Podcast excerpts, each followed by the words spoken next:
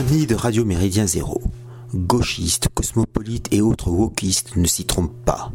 Ces redoutables experts en guerre culturelle savent toute l'importance psychologique de l'impact cinématographique.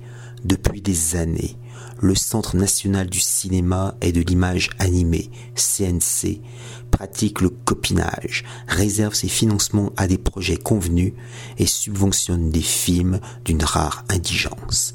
Céline Siamama, qui projette dans ses productions minables ses fantasmes les plus intimes, bénéficie de ce fric. Est-ce parce qu'elle a confondé en 2018 le collectif 50-50 pour la promotion de l'égalité femmes-hommes et de la diversité dans les différents domaines de l'audiovisuel? Malgré un indéniable talent, Chienne Marie Caron, réalisatrice d'une quinzaine de longs métrages, ne reçoit aucune aide du CNC. Comment peut-on justifier cette différence de traitement? La sortie en salle le 25 janvier dernier de Vaincre ou Mourir de Paul Mignot et de Vincent Mottet a choqué le milieu consanguin des critiques de cinéma. Jusqu'à présent, le public français qui se détourne en masse des salles obscures avec raison n'avait le choix quand les grosses superproductions états-uniennes de Disney, dans lesquelles le wokisme grouille à tous les étages, et des films nombrilistes hexagonaux destinés aux électeurs bobos d'Anne Hidalgo qui crachent régulièrement sur l'art français d'essence européenne. Spectacle divertissant à gros moyens. Astérix et Obélix, l'Empire du Milieu de Guillaume Canet semble trouver son public, ce qui confirmerait le déclin qualitatif de l'intelligence française.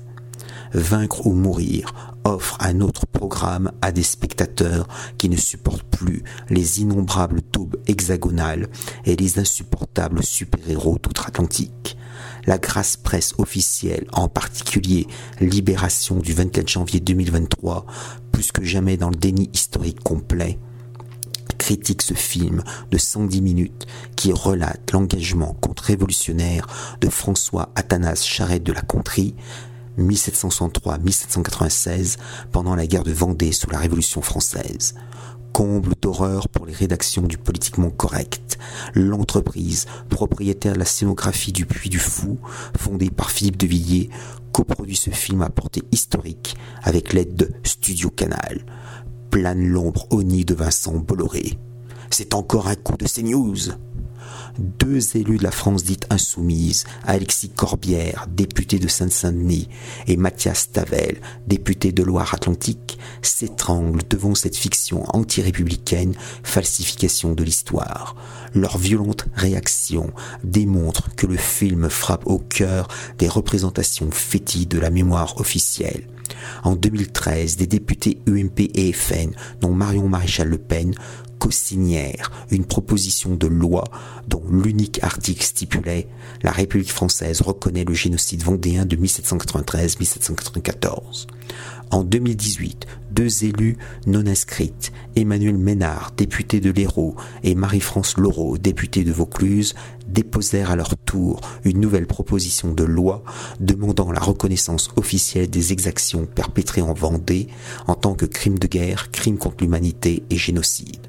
La République française serait-elle dispensée de génuflexions repentantes? Les détracteurs primitifs de vaincre ou mourir invitent des savantasses universitaires qui hurlent au détournement historique.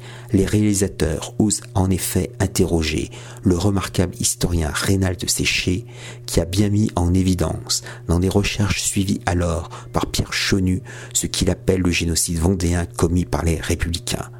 Dès 1794, le révolutionnaire égalitariste Gracchus Babeuf emploie dans Du système de dépopulation ou la vie et les crimes de Carrier l'expression populicide pour décrire la sanglante répression dans l'Ouest.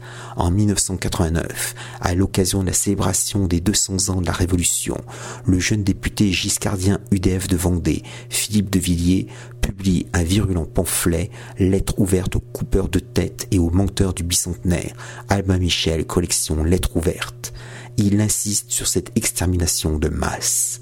Invité à la célèbre émission littéraire télévisée Apostrophe de Bernard Pivot, il ferraille avec Max Gallo, ancien porte-parole du gouvernement socialiste de 1983 à 1984. le cloaque culturel gauchiste s'offusque de la récupération du gramschisme. Il reprend des accusations éculées déjà employées contre deux, précédents films.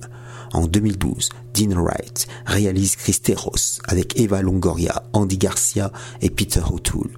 Ce film se déroule pendant la Cristiada, la guerre des catholiques mexicains contre le gouvernement républicain ultra-laïcard de 1926 à 1929 on peut maintenant mieux connaître ce féroce conflit en lisant la véritable histoire des Christéros du Kirali, édition de l'Homme Nouveau 2014, et plus anciennement les ouvrages précurseurs de Jean-André Meyer, La Christiade, l'État et le peuple dans la Révolution mexicaine, Payot 1975, repris en 2014 chez CLD Éditions sous le titre de La Révolution des Christéros, ou La Christiada, la guerre du peuple mexicain pour la liberté religieuse, CLD Éditions 2014 victime d'un tir de barrage médiatique systématique, ce film passa finalement inaperçu. En revanche, en 2004, La Passion du Christ de l'acteur Mel Gibson a suscité une vive polémique. Il retrace les dernières heures de la vie de Jésus de Nazareth selon l'interprétation préconciliaire Vatican II des évangiles. Le père de Mel Gibson ne cache d'ailleurs pas sa foi de catholique de tradition, méfiant à l'égard du Saint-Siège. Bien que peu diffusé en salle, on assiste à un réel engouement pour vaincre ou mourir. En nombre de spectateurs rapportés par les salles disponibles et les séances projetées, son affluence dans la première semaine de diffusion occupait la troisième place derrière Avatar 2, La Voix de l'eau de James Cameron et Babylone de Damien Chazelle. En revanche, les bouses filmées vantées par un système médiatique complaisant boivent le bouillon le grotesque tirailleur de Mathieu Vadepied, avec l'ineffable Omar Sy, qui donne des leçons permanentes aux Français depuis son exil fiscal californien, se retrouverait dans les cordes sans le visionnage quasi obligatoire d'élèves décervelés venus des écoles primaires, des collèges et des lycées. Certains font la fine bouche en raison de la faiblesse du scénario, de la réalisation, du jeu des acteurs ou des scènes de vaincre ou mourir, comparé au montant faramineux versé aux copains par la clique du cinéma les sommes investies demeurent ridicules. Cela n'empêche pas que ce film constitue un exemple probant de film populaire de qualité qui dépasse le seul cadre national français. Braveheart 1995 de Mel Gibson reste un exemple métapolitique pertinent.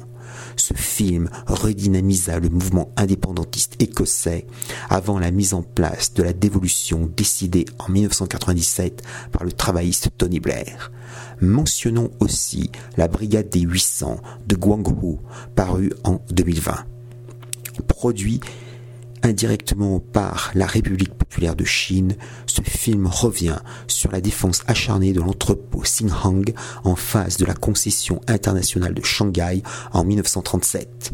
Il met en scène l'héroïsme des combattants de l'armée nationale révolutionnaire du Kuomintang contre les forces japonaises l'intention de ce film est clairement patriotique, voire nationaliste. Avec de bons scénaristes et des réalisateurs sympathisants, les thèmes historiques ou mythiques européens sont exploitables, rentables et profitables. Allons-y donc pour conquérir ce nouveau secteur stratégique. Salutations flibustières.